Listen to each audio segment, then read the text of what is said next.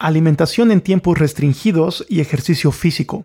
Estrategias para mejorar la salud metabólica. Este es el episodio número 32. Estás escuchando el podcast de Nutrivolución, en donde se une la sabiduría ancestral y la ciencia moderna con el fin de obtener ideas para una mejor salud, aspecto físico, rendimiento y mentalidad. Mi nombre es Miguel Rojas y lo que escucharás a continuación es el resultado de mi obsesión con la optimización humana. Para contenido adicional puedes visitar nutrivolución.com. Comencemos. Bienvenido a este nuevo episodio de este podcast de Nutrivolución, en donde estaré hablando acerca de este artículo reciente de este año 2020 titulado A Time to Eat and a Time to Exercise, que podría traducir como Un momento para comer, un momento para el ejercicio, el cual está a cargo de Evelyn Parr, Leonie Haybrowne y John Howley. Este artículo, por cierto, te voy a dejar el enlace en las notas de este episodio por si quieres voltear a verlo mucho más a profundidad. Pero de manera muy general, lo que nos dice este artículo son distintas estrategias que tienen que ver con dos hábitos de vida modificables. Tal es el caso de la alimentación y tal es el caso del ejercicio físico.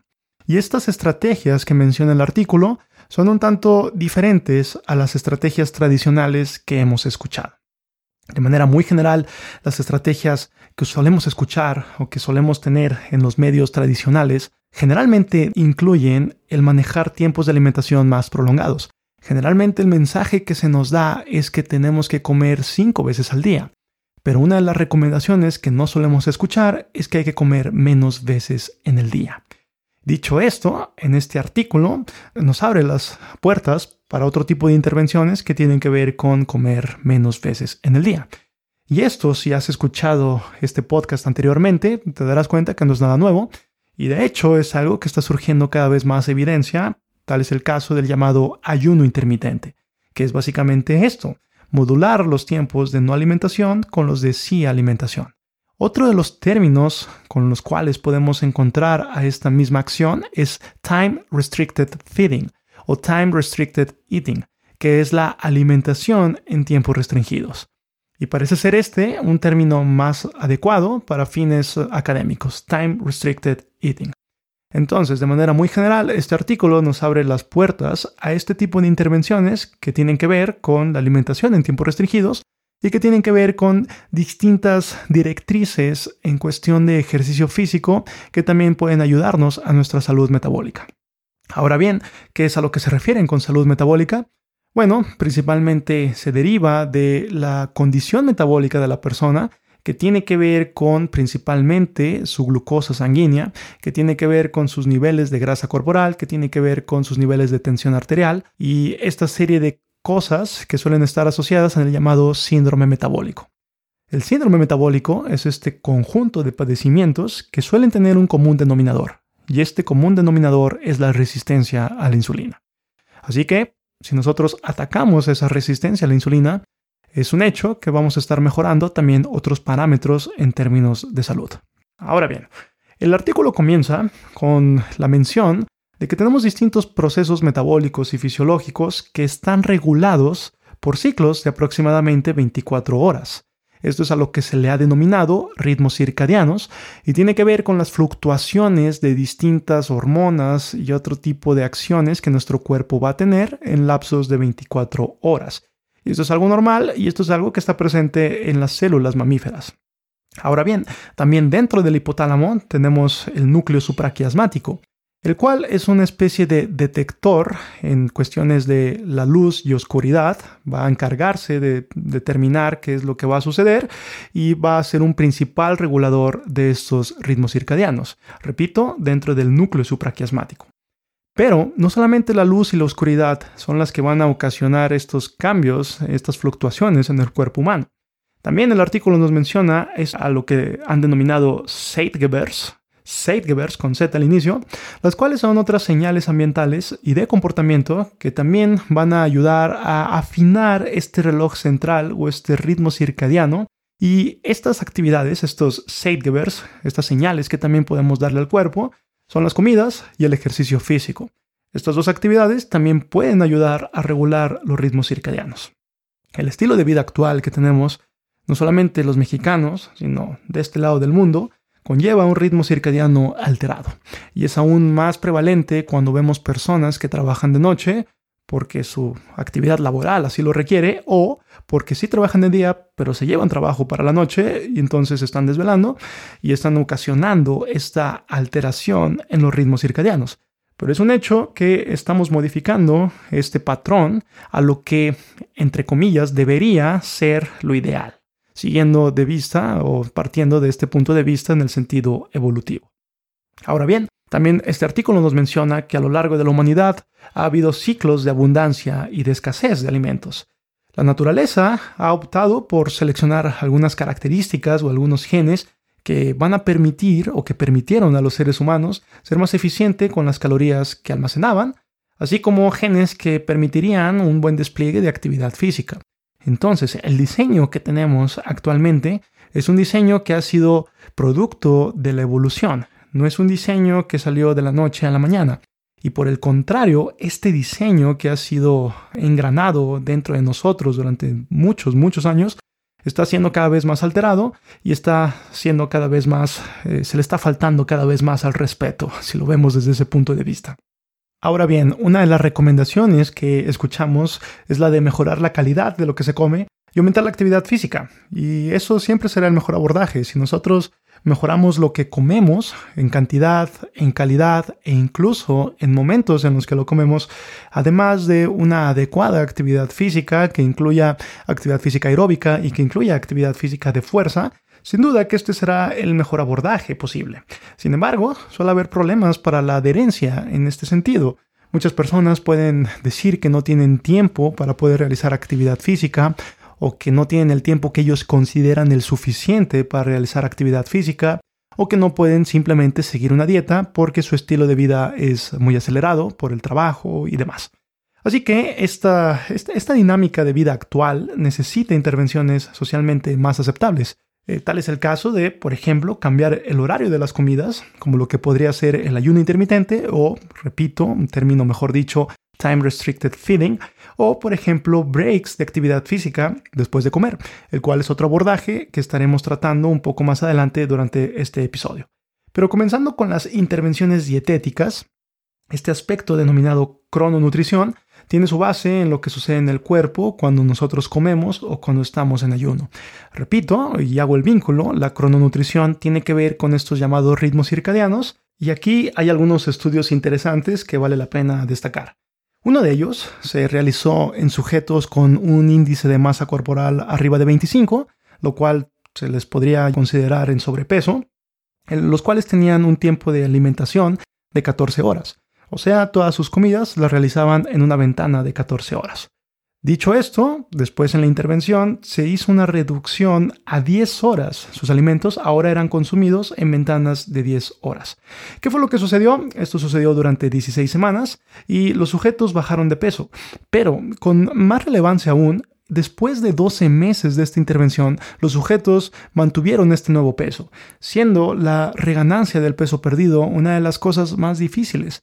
Quizá, y es casi un hecho, que para muchos puede ser más complicado mantener este nuevo peso que perder el peso por primera vez. Esto es un, esto es un punto interesante que tiene que ver con la teoría del set point. Te invito a que escuches el episodio en donde hablo acerca de la teoría del set point si quieres adentrarte más a fondo en este detalle. El punto aquí es que estas personas lograron bajar de peso y mantener este nuevo peso solamente disminuyendo de 14 horas su ventana de alimentación que tenían antes a 10 horas, o sea, su ventana de alimentación que fue durante este estudio. Ahora bien, también hay otros estudios similares. Hubo uno hecho en prediabéticos, en donde se realizó una intervención de alimentación en tiempos restringidos y se mostró una mejoría a la sensibilidad a la acción de la insulina, una mejoría en la tensión arterial y en el estrés oxidativo. Entonces, modificar el tiempo en el que se consumen los alimentos parece ser un efecto positivo. Y vinculado a esto surge la pregunta de en qué momento del día realizar el ayuno o no hacer las comidas o en qué momento meter mi ventana de alimentación. Bueno, en este sentido se habla que el reloj circadiano o este ritmo circadiano va a tener una alta influencia en el metabolismo hormonal. Y en este sentido podemos tener distintos picos de ciertas hormonas en lo largo del día.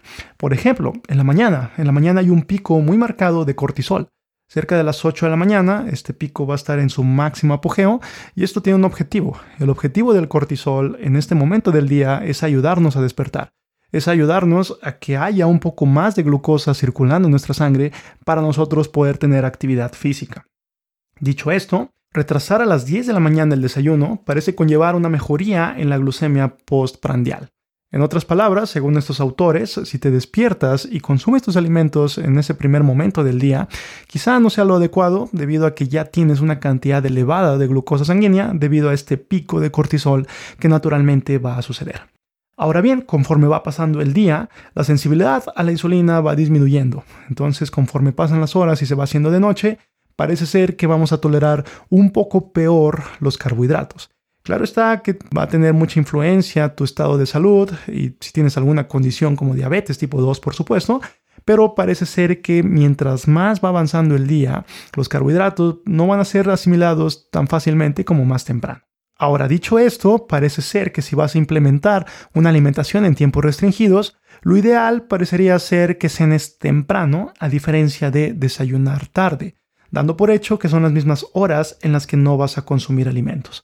Un estudio de Hutchinson en donde se hizo esta comparativa de qué sería mejor si ayunar temprano o ayunar durante las horas de la noche, en el que se comparó a dos grupos. Uno de ellos comía sus alimentos de 8 a 17 horas, de 8 de la mañana a 5 de la tarde, y el otro grupo comía sus alimentos de 12 a las 21 horas, o sea, de las 12 del día a las 9 de la noche.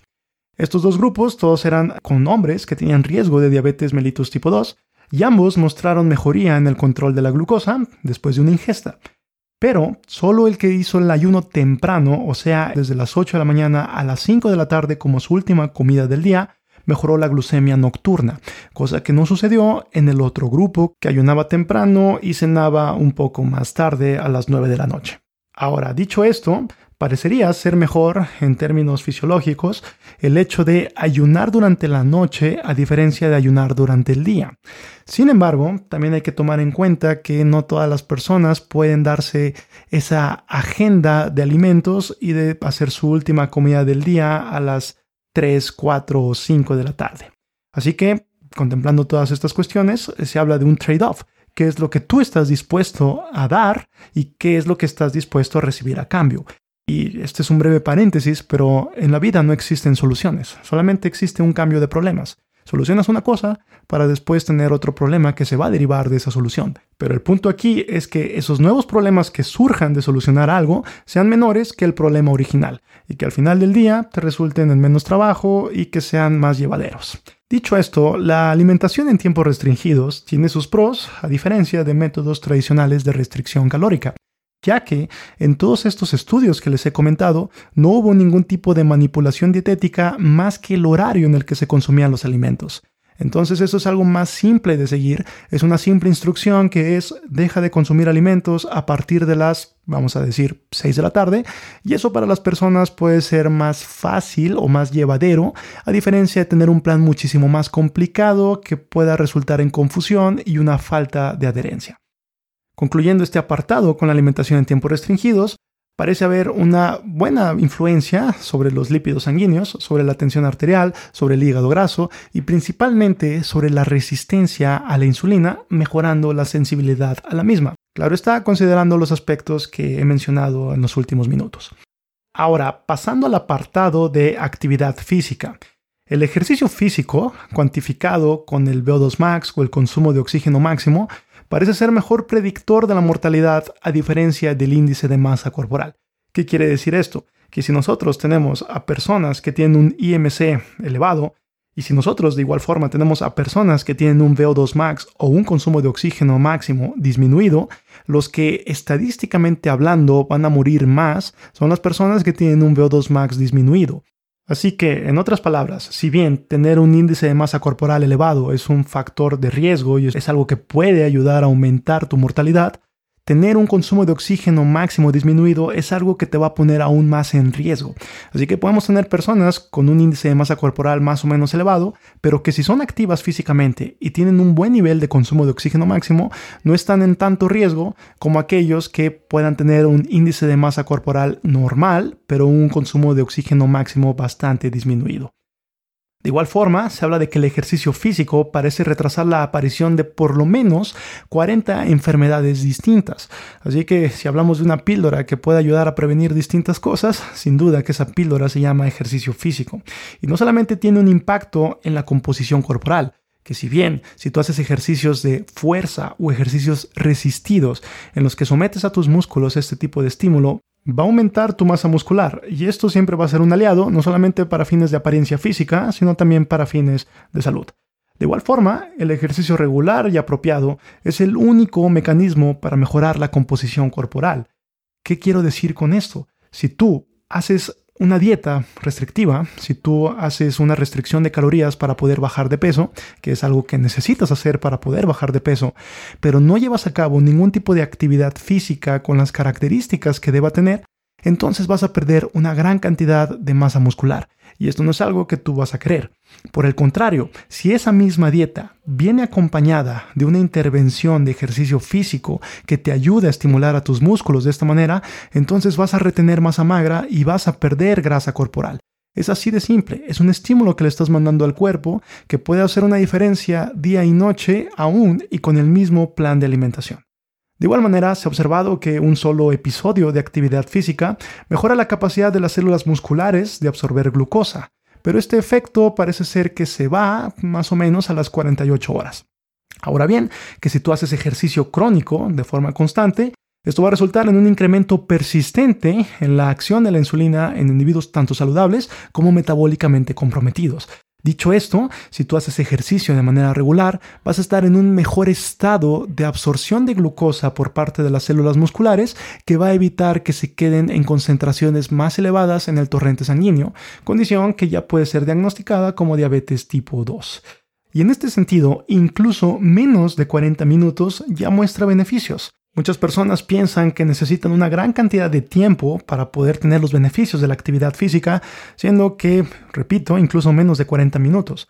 Por ejemplo, hacer el exercise snacking o hacer snacks de ejercicios, como lo que se han hecho en algunos estudios de tres ocasiones distintas en el día, hacer 10 minutos en cada una de estas ocasiones, preferentemente después de las comidas, se mostró superior a caminar 30 minutos seguidos. En este sentido, estamos hablando de los mismos 30 minutos, pero al momento de aplicarlos en pausas de 10 minutos después de las comidas, parece tener un mejor control con respecto a la glucosa en sangre. De igual forma, el ejercicio regular conlleva una mejoría en la tasa de oxidación de grasas durante el resto del día, y no solamente durante el momento en el que estás haciendo actividad física, y también se ha observado un beneficio de la mano con la mejoría en la flexibilidad metabólica.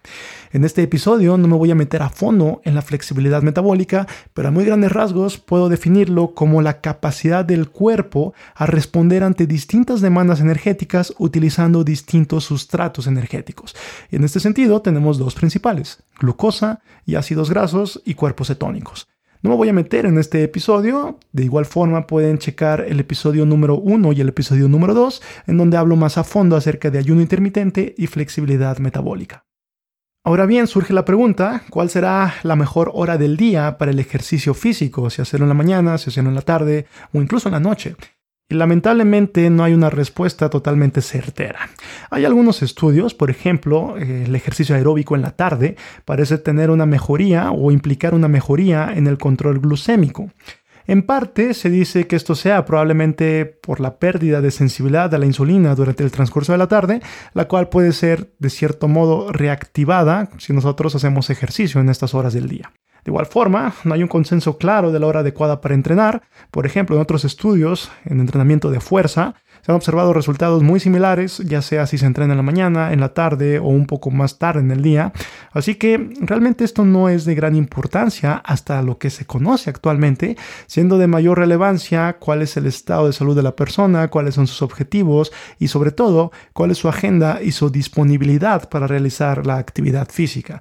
Así que no hay que quebrarnos la cabeza para saber en qué momento del día puede ser más ideal y también lo que podríamos agregar, siguiendo estos parámetros de ritmos circadianos, es que en la mañana podríamos beneficiarnos de hacer algún tipo de actividad física, la que sea, pero algún tipo de actividad física para ayudarnos a despertar y a utilizar, por decirlo de algún modo, esta glucosa que está siendo sacada por este cortisol que está siendo elevado durante las mañanas. Ahora, pasando al último apartado, y es en donde se habla si existiría algún tipo de efecto sinérgico de la suma de esta alimentación en tiempos restringidos con actividad física. Y no hay muchos estudios al respecto.